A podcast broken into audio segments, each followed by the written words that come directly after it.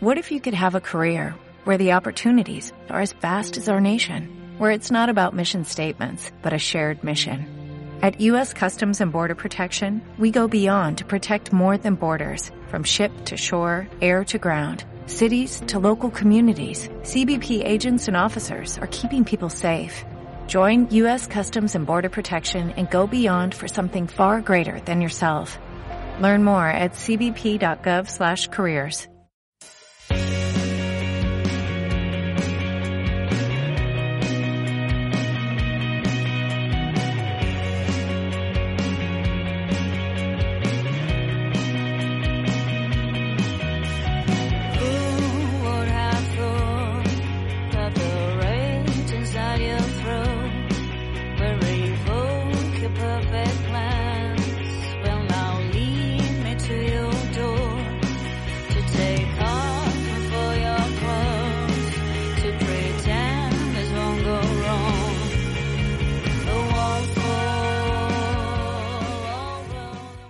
Hola, ¿qué tal? Bienvenidos, bienvenidas a Radio 38 Ecos. Esto es el sueño de Nazario en Ecos del Balón.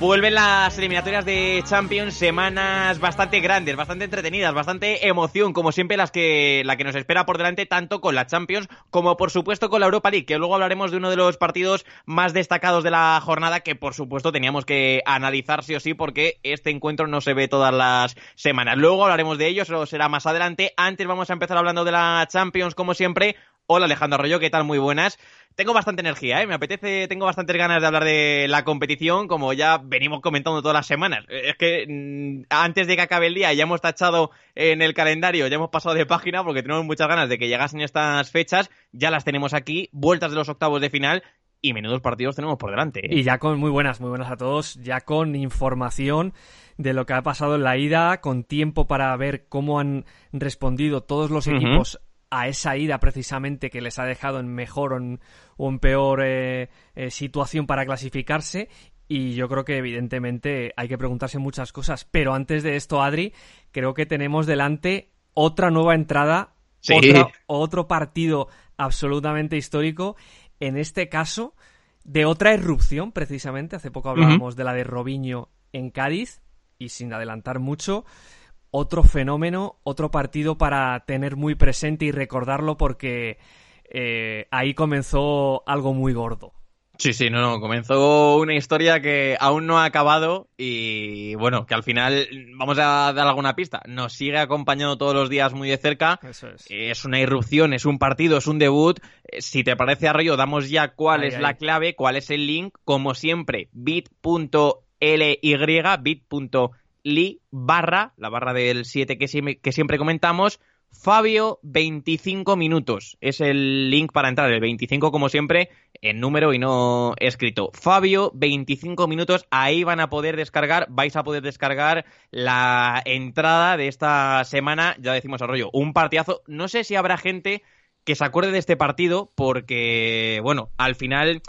no es un partido muy destacado en el calendario, pero sí es una fecha que de verdad, cuando uno lo ve y cuando vayan a ver la entrada, estoy convencido que les va a encantar porque es una fecha muy señalada en la historia más reciente del fútbol. Y en el link, ya lo has dicho tú, hay un nombre propio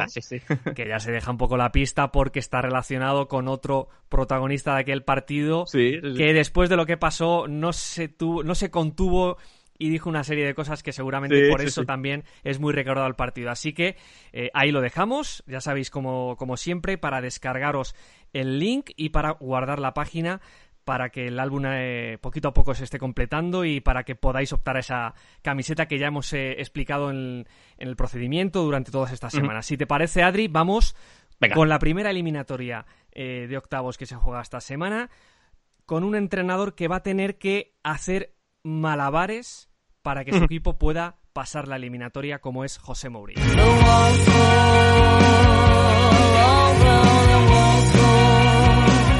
El sueño de Nazario es el podcast de Radio 38 Ecos dedicado a la Champions League, publicado todos los martes y que puedes escuchar en nuestras cuentas de iBox, Apple Podcasts y Spotify.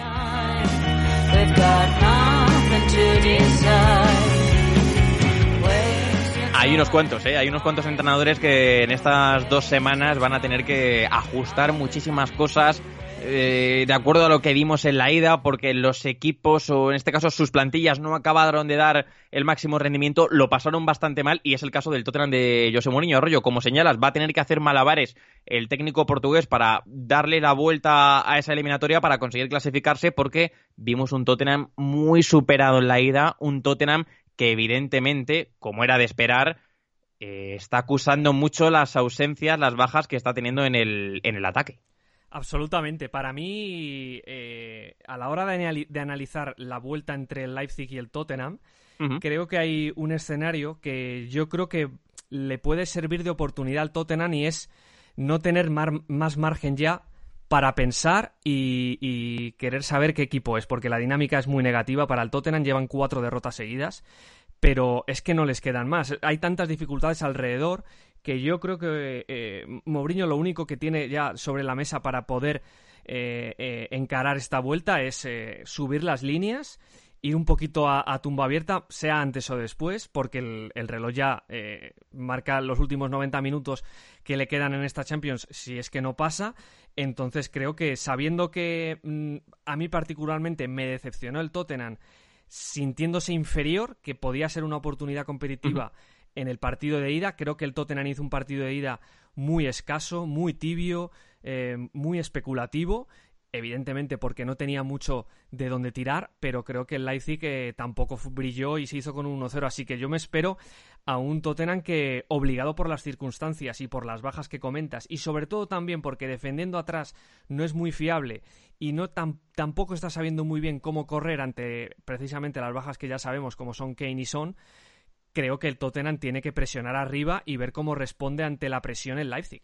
Sí, totalmente. Ah, mira, además, eh, comentas todo esto. Si eh, todas estas cuestiones, todas estas cosas las metemos en una coctelera, al final el resultado que te va a salir puede ser coherente con que el Tottenham tenga que presionar más arriba, porque no se está haciendo fuerte atrás, no está consiguiendo correr al espacio con claridad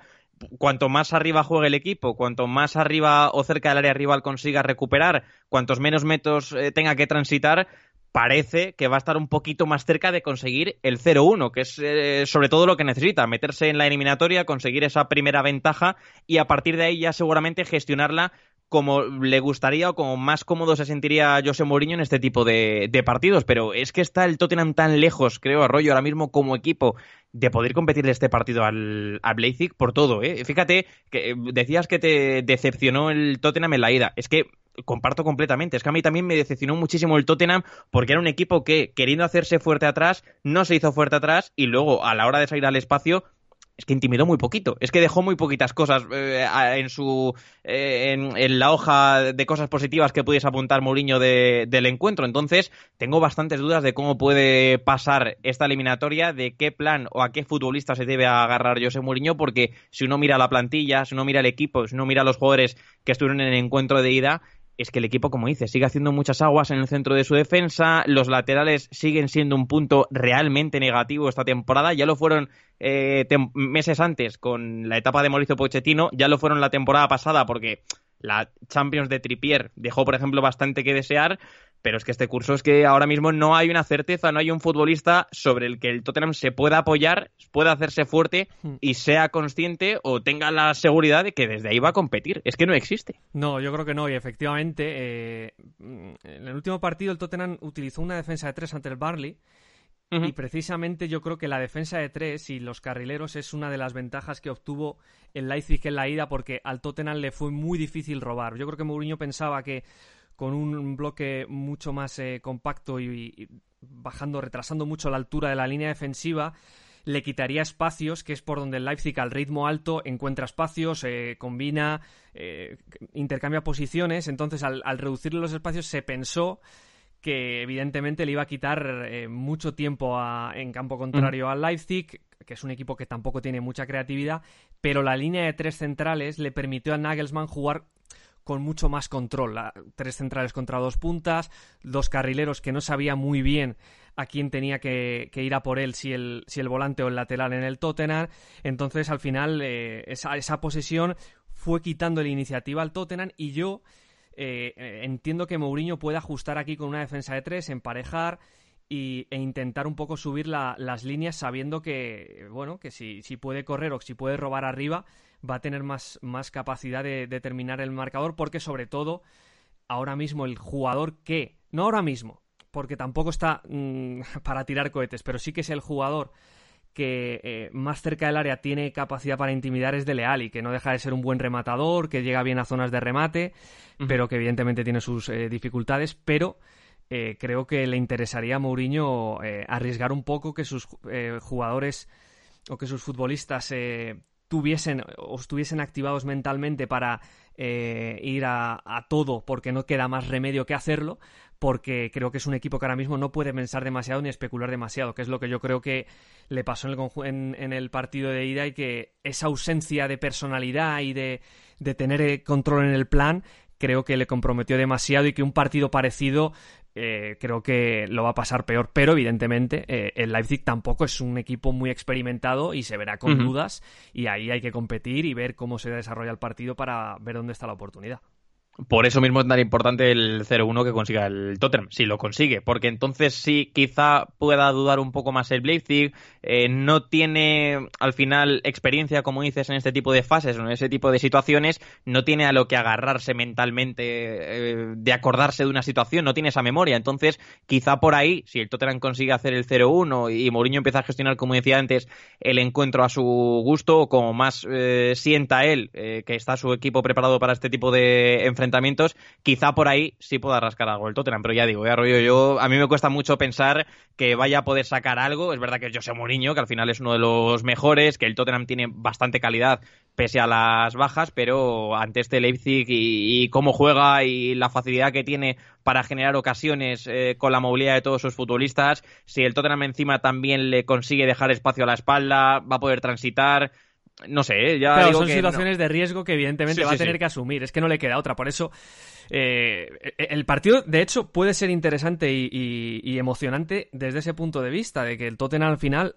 se abra y, veamos a ver cómo gestiona un Leipzig que está más acostumbrado al intercambio de golpes, aunque últimamente se ha ido matizando con el tiempo en el proyecto Nagelsmann, pero que al final, bueno, pues el Tottenham sí se abre, no deja, no deja de tener un Lo un Dele Alli, un Lucas Moura, claro. vamos a ver en Don Belé, que está teniendo más minutos últimamente, así que bueno, calidad tiene, pero evidentemente a, nivel colectivo es un equipo que sufre y que, bueno, que va a tener que, eh, escapar un poco de su propia naturaleza para que el partido que se dé sea muy diferente al que quiere y que desde ahí veamos cómo responde el rival.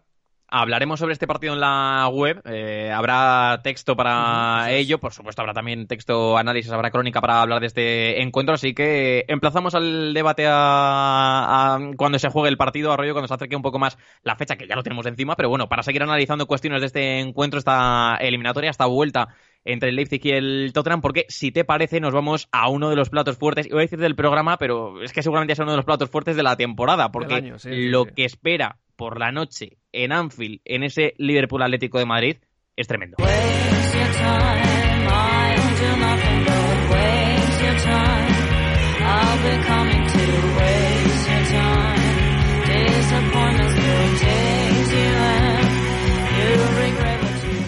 Menudo partido tenemos a rollo por delante, menuda vuelta, menudo encuentro tenemos. La ida ya fue bastante entretenida, vamos a decirlo así, porque hubo eh, situaciones muy favorables para el Atlético de Madrid. El Liverpool después pasó a jugar más arriba. Es verdad que no acabó de rematar entre los tres palos, pero sí tuvo ocasiones y se acercó bastante a, no con cierta regularidad, pero sí se acercó a la portería de Jano Black. Así que lo que nos espera en la vuelta es tremendo. Y claro, aquí ya nos encontramos con el escenario arriba. Si nos intentásemos meter en la cabeza de Diego Pablo Simeone, ¿qué tiene que hacer el Cholo? ¿Qué pasos debe dar su equipo para competir, para mantener la cabeza fuera del agua, si es que uno la puede mantener en, en Anfield en este tipo de, noches. Y bueno, pues desde la continuidad que pueda tener al espacio, de las salidas que pueda rascar, ya sea desde la presión, ya sea desde un contragolpe, algo más directo, hacer daño a su rival, cortar la continuidad del Liverpool, porque ya vimos que en la ida le sentó bastante mal al equipo de club, que tanto al principio como al final el Atleti consiguiese cortar esa continuidad ofensiva y hacer daño, porque ya digo, ¿eh? es que eh, me cuesta mucho creer, a día de hoy lo digo, que el Liverpool vaya a quedarse otros 90 minutos sin disparar a la portería. Sí, sí, y sin marcar gol. Yo creo que hay dos situaciones fundamentales en, en la vuelta. Una es que el Atlético de Madrid sabe, por experiencia, porque la tiene acumuladísima, que tiene que, tiene que buscar un gol, porque si no busca el gol si no, si no tiene el ánimo de buscarlo al final, esto es un poco... Eh, eh, si, tú no haces por buscarlo, te vas a ir alejando más. Entonces, aunque tú defensivamente estés bien, van pasando minutos y en cualquier momento te pueden eh, igualar la eliminatoria. Yo creo que el Atlético de Madrid va a tener que, ser consciente y maduro de buscar un gol, marcar fuera de casa y luego, evidentemente, yo creo que Simeone y sus hombres van a saber o van a intuir o van a dar por hecho que el Liverpool en el Metropolitano aceptó jugar con las reglas del Atlético de Madrid pero ahora Klopp tiene que convencer a sus jugadores, no convencer, sino eh, saber de primera mano que el partido tiene que jugarse como quiere el Liverpool porque juega en casa y eso pasa, Adri, por un plan muy diferente. Si, te acuerdas que lo hablamos tanto en la web como, como analizándolo un poco eh, en radio, eh, dijimos que el Liverpool cuando recibe el 1-0 en el Metropolitano, cuando van pasando los minutos, hay un punto de prudencia por aceptar ese escenario y no abrirlo demasiado cree que el 1-0 no es tan mal resultado, que le quedan 90 minutos en Inglaterra, que evidentemente eh, el ritmo al que juega el Liverpool es muy superior a lo que mostró en el, en el Wanda Metropolitano y que eso yo creo que no lo vamos a ver. Yo creo que vamos a ver a un, a un Liverpool muchísimo más agresivo en, en, sus contactos con la pelota, en su movilidad. e intentar abrir las primeras posiciones, intimidar al Atlético que sienta que no va a ser lo que pasó en la ida.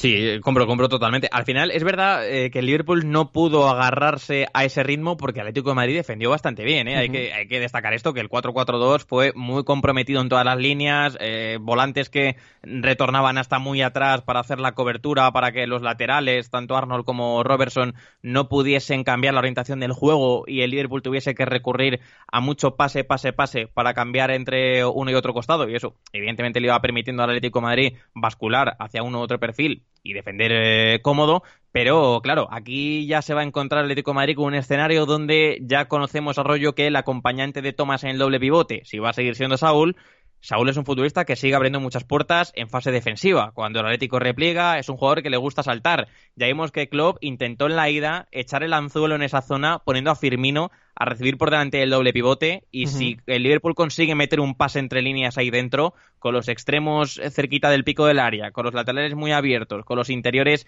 que son muy profundos a la hora de desmarcarse sin balón, se genera ya ahí una situación donde, donde uno defensivamente iba a decir que te acaban girando. Es que te acaban girando tantas veces que ya no sabes muy bien hacia dónde defender y el Liverpool acaba consiguiendo casi siempre que los delanteros o que los atacantes o que los llegadores, mejor dicho, lleguen siempre a zona de remate y no que estén en ella, que es algo que es eh, muy destacable o que es algo muy importante en el Liverpool, porque al final ya analizábamos otro día, analizábamos hace pocos días arroyo que evidentemente el dominio posicional del Liverpool no es el mismo que cuando puede dominar desde el espacio, cuando puede correr, el equipo se, se sigue sintiendo más cómodo en el otro en el otro encuentro. Esto no quiere decir que la fase de mayor balón, de más posesión del Liverpool sea mala. Al final creo que es un plan muy consecuente con que el Liverpool no tiene jugadores de calidad realmente diferencial para superar desde el regate. Es verdad que tiene la figura de Salah, es verdad que Firmino en un apoyo puede girar todo el sistema. Eh, en eso estamos todos de acuerdo, pero no tiene regateadores de verdad que vayan a hacer daño ahí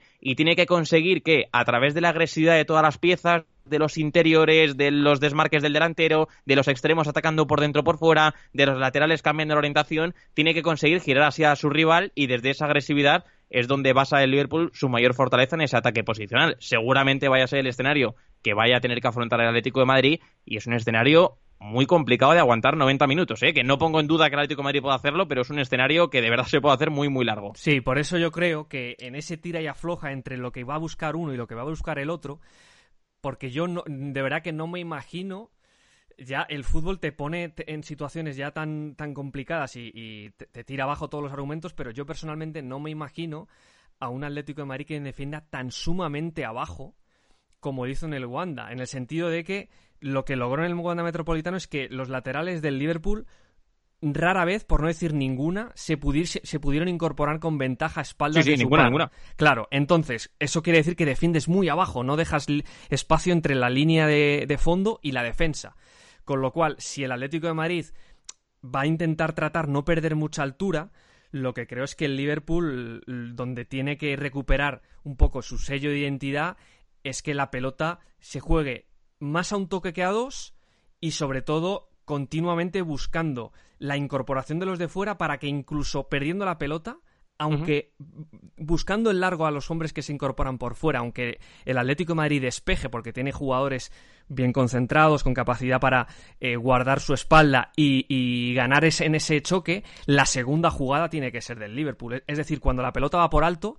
los centrocampistas, que es lo que no hicieron para mí en el Wanda Metropolitano, porque rara vez la pelota fue por alto, eso también es verdad, es que em, la segunda jugada no tenía el mismo ritmo y, el mismo ímpetu que lo que seguramente va a tener el Liverpool en la vuelta y, como decimos, dos, tres toques en zona de balón muy rápidos. Si no se puede eh, desbordar o progresar, balón atrás, pero el que al que le toque, al que le llegue la pelota, cambio de orientación rápido para buscar esa segunda jugada y que al Atlético de Madrid no le dé tiempo de posicionarse y de una vez ha basculado recuperar posición. Así que yo creo que esa es la, el concepto clave. Agresividad en el contacto con la pelota, ser muy agresivo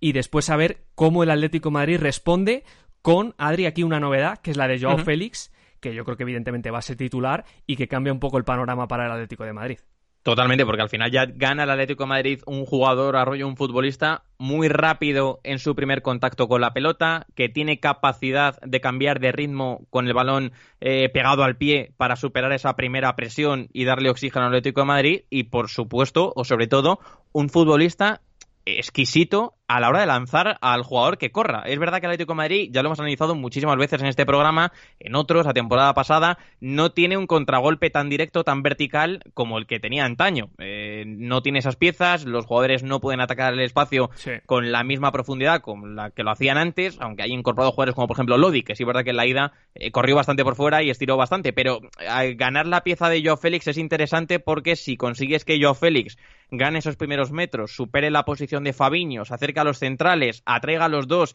y ya libere, por ejemplo, la carrera de Morata, la carrera de Correa o alguna opción así, creo que Atlético de Madrid va a tener un escenario, va a, va a ganarle una pequeña batalla al Liverpool porque ya digo, yo creo que hay que intentar, el Atlético de Madrid debe intentar de alguna forma cortar ese ritmo del Liverpool, eh, cortocircuitar un poco ese eh, volumen ofensivo que va a tener, porque es que insisto, es que fue muy destacado, muy destacable en la, en la ida, como al principio y sobre todo al final del encuentro, Simeone fue inteligentísimo a la hora de cortarle las alas al Liverpool y no esperar a una reunión final que hubiese metido al Atlético de Madrid muy atrás, donde el Liverpool ya se hubiese volcado con todo y donde, por supuesto, si el Liverpool se vuelca con todo, la probabilidad de que un balón acabe entre los tres palos es muy grande. Pero no ocurrió así, no hubo esa reacción porque Atlético de Madrid supo interpretar muy bien el escenario. Entonces, desde la presión, desde la salida a través de Joe Félix, desde las conducciones por fuera que puedan hacer los laterales, sobre todo en el caso de Lodi, el Atlético de Madrid va a tener que intentar respirar en Anfield y creo que si respira, aunque sea cuenta gotas,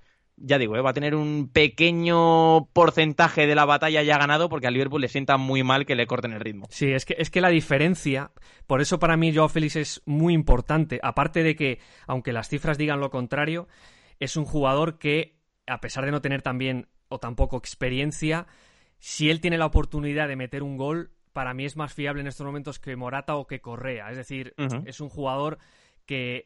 tiene un disparo por lo seco que es, por lo bien que los ajusta. Para mí es un jugador que el Atlético de Madrid, teniéndolo en campo, tiene esa posibilidad de, si tiene una ocasión clara, ya tiene un jugador más determinante que lo de la ida. Pero sobre todo, es que yo creo que si nos fijamos en lo que pasó en la ida, al final, Renan Lodi fue muy importante en la transición eh, defensa-ataque porque defendió de cara. Si lo hubiesen girado más veces,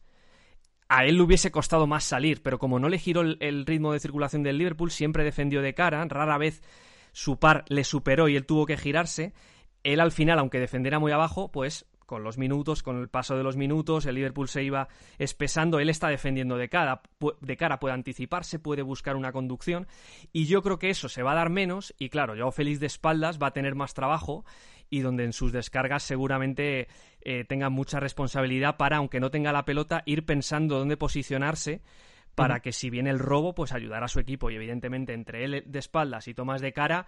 yo creo que aquí el Atlético de Madrid tiene un poquito más de oxígeno, como tú has dicho, que seguramente le, le venga muy bien para intentar cortar, para mí otra de las claves, verbo clave, la continuidad ofensiva del Liverpool de cara a perseguir, como tú decías, ese pequeño contragolpe que le haga respirar. Así que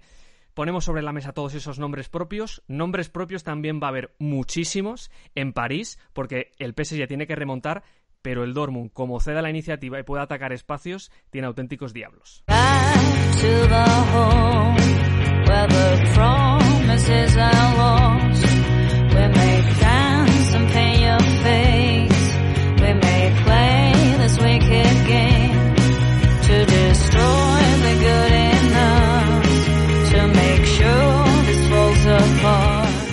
Es que no hay eliminatoria mala, ¿eh? ni en el programa ni en lo que esperamos por delante, porque tela también con lo que vamos a tener en París, en ese enfrentamiento entre París Saint Germain y el Borussia Dortmund. Aquí tenemos ya apuntado en el, en, el guion que hacemos del programa, ha señalado a Arroyo si el PSG va a repetir otra vez el mismo plan de la ida. Es decir, a mí me dio la sensación, viendo atacar al Paris Saint Germain en la ida en Alemania, que era un poco un plan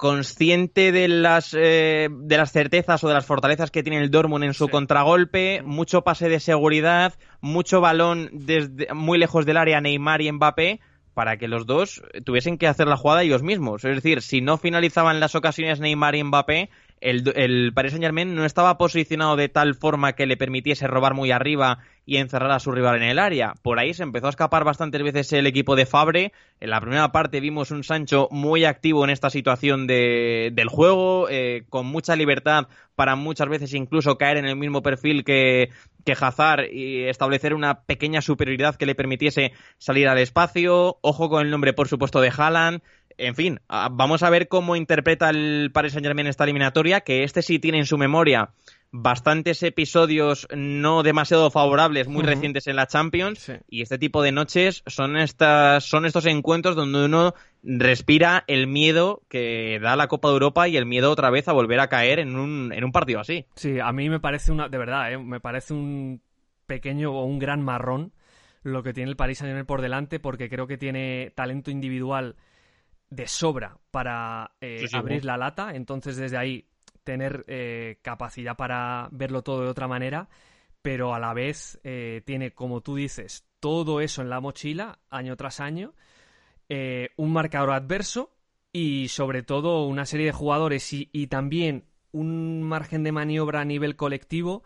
que yo creo que no es muy grande pero creo que al final Tuchel va a tener que tomar decisiones sabiendo que la eliminatoria está en los pies de sus mejores hombres más que en la pizarra que él tenga, porque es verdad que al final los tiene que alinear y que desde ahí él tiene que tener ciertas maniobras, pero sobre todo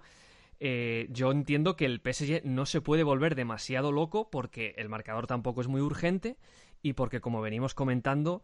eh, para mí hay una cosa fundamental en clave Borussia Dortmund y es que eh, las atenciones que puede generar cuando robe la pelota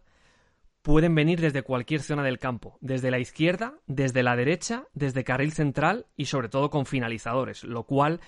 eh, no puedes plantear algo muy concreto en base a controlar la pelota en un sector para que no pueda salir por el contrario el rival, es decir, la amenaza puede venir en cualquier momento y el Paris Saint Germain, para mí, una de las claves o una de las, eh, de las dificultades que tuvo la ida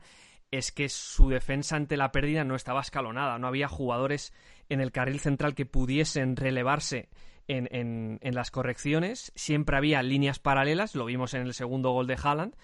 y evidentemente ahí tiene que crecer muchísimo el Paris Saint-Germain para darle un contexto un poquito mejor a sus jugadores. Evidentemente, ¿qué pasa? Que a la contra el Dortmund tampoco es el colmo de la fiabilidad y como dijimos en, en el análisis previo de la ida y en general de la eliminatoria, eh, va a tener que sufrir mucho, no le queda otra, el ritmo va a ser muy alto, el Paris Saint Germain va a tener cosas que decir y porque tiene auténticas estrellas mundiales, pero eh, me parece un, pequeño marrón para el Paris Saint Germain que va a necesitar de mucha madurez para controlar lo que vaya pasando. Así que yo me espero cualquier cosa, me puedo esperar incluso, incluso prórrogas y, y, a ver qué pasa en esto porque va, el tema va a ser muy serio. Sí, sí, es que va a ser tremendo, de verdad. ¿eh? eh es verdad, eh, de hecho, había algo, fue bastante llamativo, la defensa poco escalonada, por no decir nada, el doble pivote jugó completamente en paralelo todo el partido. Con fase de balón en fase de iniciación, los dos pivotes completamente en paralelo y de ahí no se movieron. Y tras pérdida, por supuesto, con los dos en paralelo, es que el Dortmund encontró una facilidad pasmosa eh, desde el pase de Emre Can o desde su conducción para superar a los dos. Al final era un balón vertical que tenía que dar a la espalda de ellos dos. Aparecía por ahí Sancho, aparecía por ahí en la segunda parte Haaland, aparecía por ahí también eh, Hazard y el Dortmund transitaba con una facilidad realmente llamativa o realmente sorprendente para un encuentro o una noche de, de este tipo. Entonces, Vamos a ver qué plantean los dos. Yo me espero, por ejemplo, mucho más activo el desplazamiento largo de Hummels en este, en este partido Arroyo, porque ya hemos visto que es una certeza, que es algo que al Dortmund le ha sentado bastante bien durante la temporada y que no ha tenido reparo en activar en encuentros de Bundesliga, mm, jornada sí, jornada también, un envío largo sobre su delantero, ahora ya va a estar eh, va a estar el Haaland, el delantero del equipo, pero cuando estaba Royce, Royce iba a ese salto, Royce venía al apoyo, ahí ya conseguía generar arrastrando uno de los defensas una situación eh, algo caótica para el equipo contrario y por ahí se colaba siempre el Borussia Dortmund y ahora creo que es un pase que va a tener que alimentar mucho también, ya no solo para que Haaland reciba el encuentro, el partido o la noche que le da Haaland en la ida a Thiago Silva es para verlo varias veces repetido, porque es, tremendo cómo le marea y cómo le vuelve loco durante toda la noche en todos los duelos, y porque al final el Paris Saint Germain creo rollo que sigue teniendo ahí un lunar importante, con los dos centrales, tanto Thiago Silva como Kim Pempe, no se están imponiendo tampoco en esta Champions, y son dos futbolistas que casi siempre suelen dejar alguna acción peligrosa, vamos a decir, para su equipo. Son dos centrales dubitativos, dos centrales que no se imponen con el cuerpo, dos centrales que tampoco tienen una noche muy especial en la Champions a la cual recurrir mentalmente cuando van mal las cosas. Entonces, creo que por ahí el Dortmund va a tener sus cartas, que va a tener que saber, por supuesto, explotarlas, pero que si el Paris Saint Germain sigue cometiendo las mismas facilidades de la ida, ya decimos, eh, defensa en paralela, eh, el doble pivote muy fijo, muy posicional, sin apenas movimiento, la fase ofensiva era todo un balón a Neymar, un balón a Mbappé para que ellos finalizasen la jugada, ojo porque le va a volver a dar bastantes facilidades a un equipo que cuando va arriba, que cuando ataca, carga el área siempre con mucha, muchos futbolistas y que por supuesto tiene un jugador eh, que ya lo analizamos en su día, tiene a un chico eh, con mirada de asesino que necesita media ocasión para hacerte dos goles. Absolutamente, es que con eso con, eso eh, sobre, sobre el cogote que continuamente te está amenazando aunque no toque la pelota. Por eso digo que es un marrón tremendo. el otro día el, el Paris Saint Germain jugó contra el Olympique de Lyon en Copa y utilizó a Leandro Paredes de mediocentro. Vamos a mm. ver si no tiene la posibilidad de ajustar precisamente todo esto, porque al final el Paris Saint-Germain va a tener que llevar más la iniciativa, tiene que remontar. Jugar con tres centrales, pues al final es tener un hombre menos en campo contrario, puede tener un apoyo más y como decimos, la inclusión de un mediocentro por detrás de dos interiores escalona un poco más esa defensa a la hora de que cuando eh, Jadon Sancho recibe e inicia carrera, ya sabemos que ante jugadores tan veloces y tan verticales y que están volando desmarques alrededor, es muy importante tener eh, escalones defensivos para eh, tapar líneas de pase, para que el que tiene la pelota no vea tantos huecos y tantos espacios, y sobre todo porque creo que eh, lo que no vimos en la ida Adri y lo que creo que es para el PSG una ventaja es que aunque el Dortmund ha mejorado en su defensa del carril central con un Enrechan que para mí es un fichajazo del Dortmund. En ese sentido, al final, eh, los alemanes tienen dos hombres, porque por fuera, si, los, si vas a fijar a los carrileros, dentro hay dos hombres, dos pivotes. El PSG suele tener dos centrocampistas, puede tener tres, más la influencia de Neymar. Entonces creo que el Paris Saint-Germain tiene una superioridad por dentro que debería materializar de algún modo, porque creo que va a controlar el ritmo, eh, se va a poder apoyar en los jugadores que más capacidad tienen para proteger la pelota y yo creo que eso en la ida no lo vimos y, donde evidentemente tiene más capacidad el Paris Saint Germain así que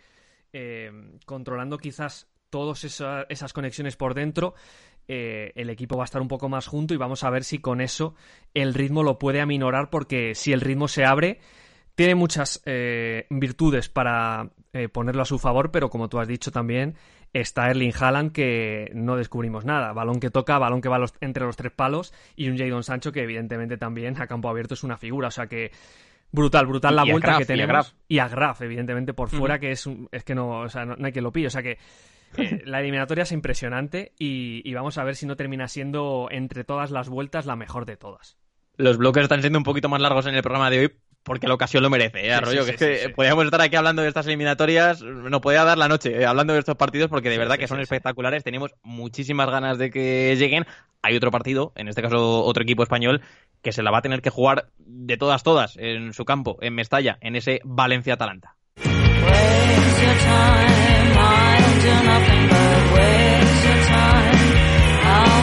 En nuestro podcast Un Juego Perfecto conversamos sobre fútbol todos los jueves con un invitado especial. Nos encuentras en iBox, Apple Podcast y Spotify.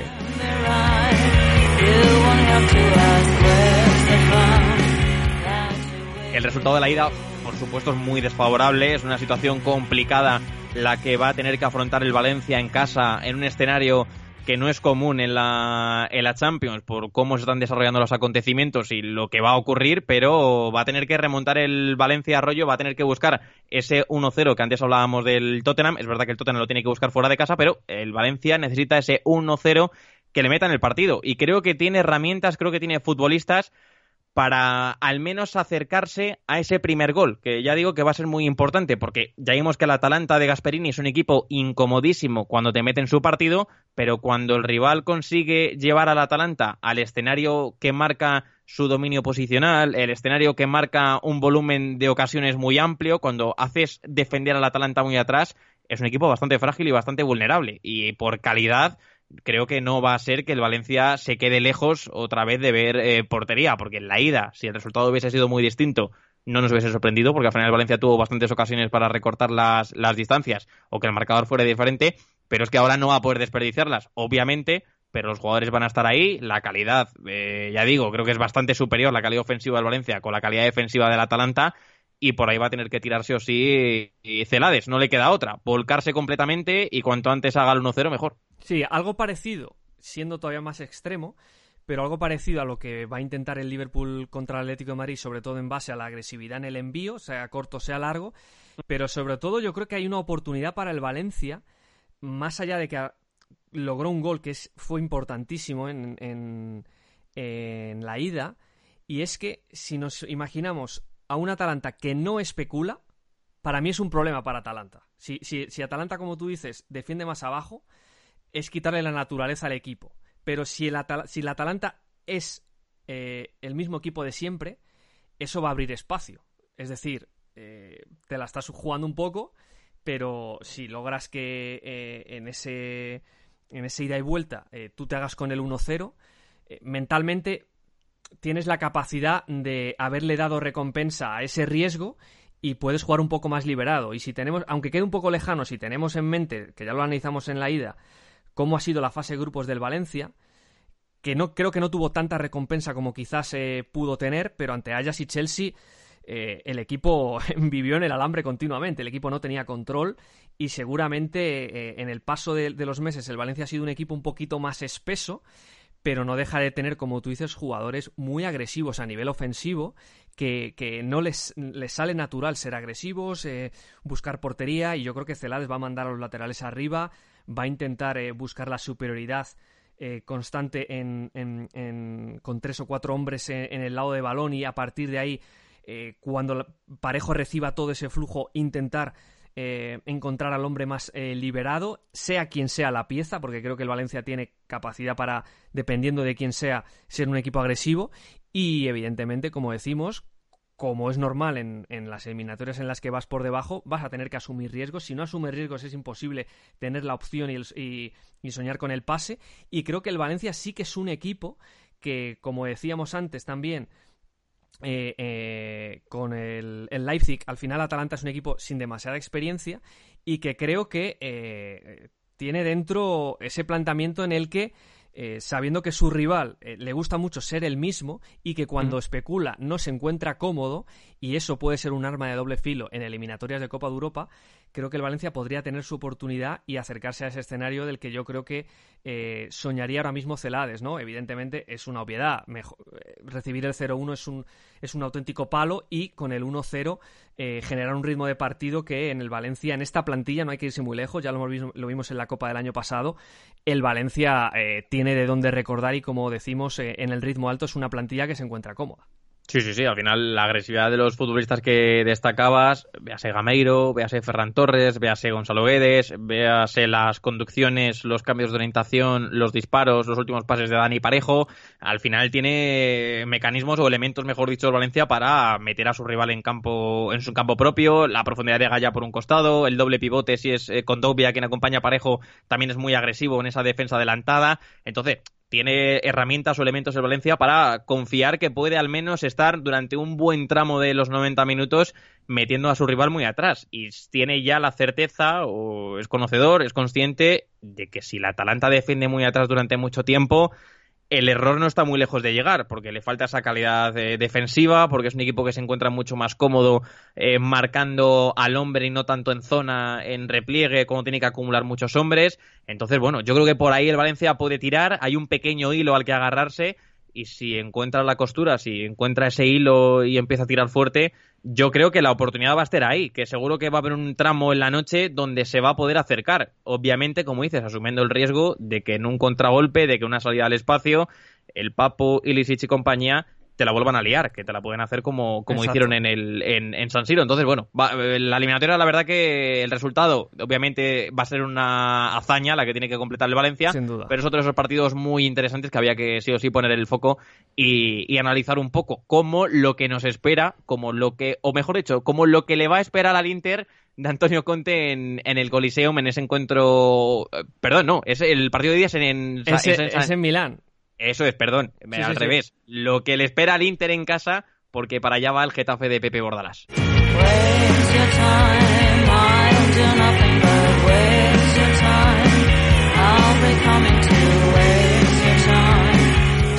En nuestro podcast Un Juego Perfecto conversamos sobre fútbol todos los jueves con un invitado especial. Nos encuentras en iBox, Apple Podcast y Spotify.